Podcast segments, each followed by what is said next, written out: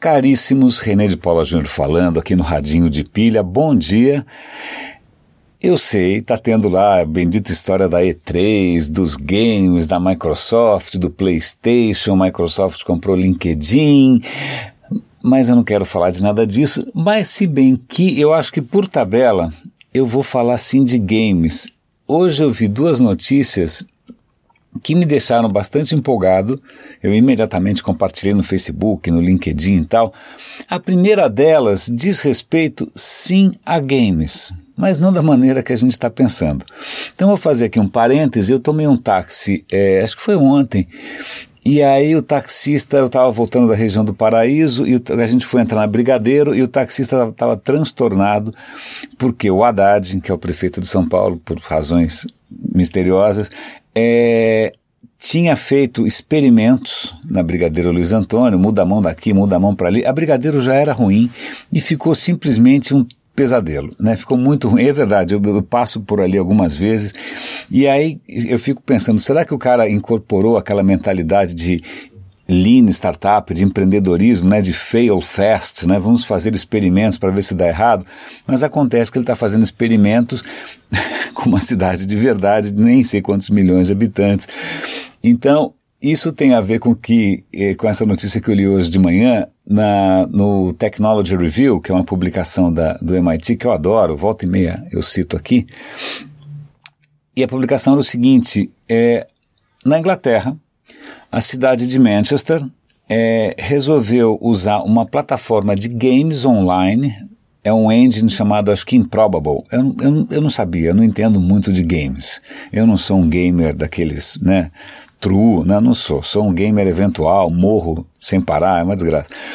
Mas eles resolveram pegar essa plataforma de game online, que está na nuvem, que são zilhares de servidores tal, para o quê? Para recriar um modelo um para um, o mais realista possível da cidade de Manchester, com trânsito, com os prédios, com fluxo de pessoas, com semáforo, com mapa, com tudo possível e imaginável.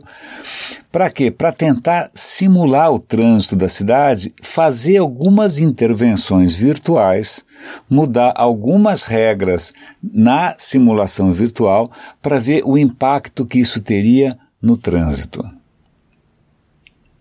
Cara, eu achei, desculpa, eu achei muito legal. Eu achei muito legal você pegar é, a força né, dessas simulações computacionais e tentar simular o impacto no funcionamento de uma cidade. Eu sou particularmente fascinado por cidades, sobretudo porque nasci no centro da cidade, cresci numa cidade, eu sou um animal urbano.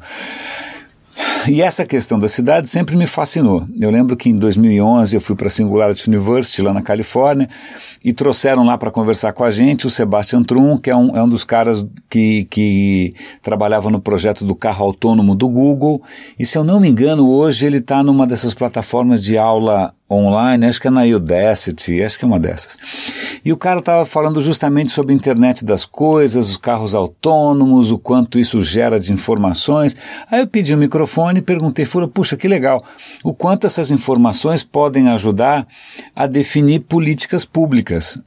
Cara, bom, ele riu, o mediador riu, todo mundo riu da minha cara, porque você está na Califórnia e os caras não estão preocupados com o governo. Eu falei, desculpa, né, vocês podem rir de governo, mas de onde eu venho, governo, quer queira ou quer não, tem o seu papel. Nem que seja para atrapalhar como o Haddad faz. Mas, em suma, a questão de você utilizar essas tecnologias de ponta para tentar melhorar a vida urbana, eu acho simplesmente fascinante. Tá? É uma ironia para mim que as máquinas mais parrudas do mundo, as estruturas mais descabeladas, né, de nuvem, etc e tal, estejam sendo usadas para você é, jogar, sei lá, é, Warcraft, ou para jogar Mine, qualquer coisa lá que eu esqueci como é que chama, ou para jogar, falei, qualquer coisa assim. É uma ironia que você tenha tanto poder justamente para usar em entretenimento. Então é interessante ver isso sendo usado de uma maneira literalmente mais civil. A, a segunda notícia que eu a, achei fascinante, peraí que agora eu já estou esquecendo, qual que era mesmo? Eu vi hoje no Technology Review também, fiquei super empolgado. Deixa eu dar uma olhada aqui. Não, não saiam daí. Vamos ver. É... Estou sendo sincero aqui, hein? E não, não, aplicativo errado. Vamos dar uma olhada aqui. Tá no meu. Ah, tá aqui nos links que eu compartilho no Pocket. Tá? Ah, já sei. Um cara que escreveu, cara, eu mencionei aqui as Lean Startups, certo?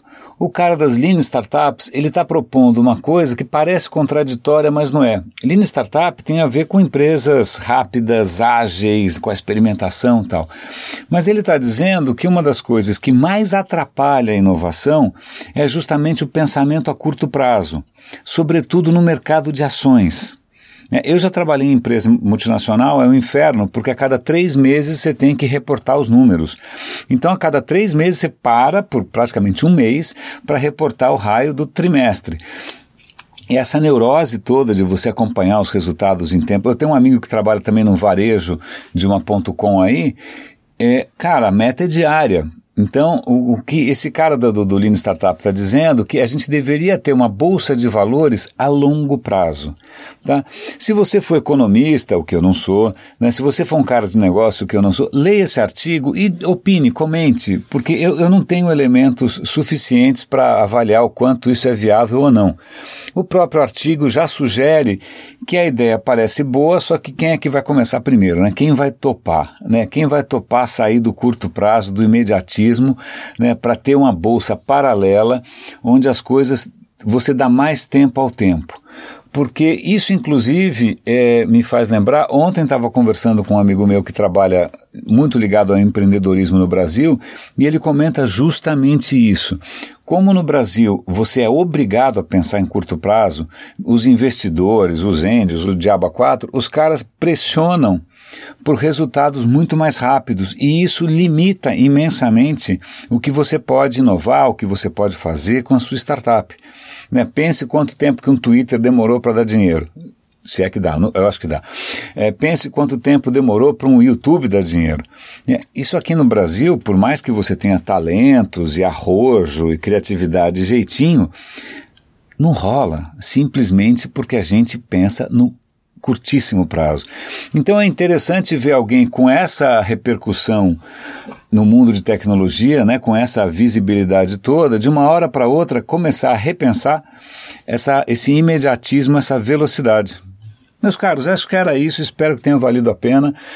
É, os links estão aí, tá bom? É, grande abraço, René de Paula Júnior falando, bom dia aqui no Radinho de Pilha.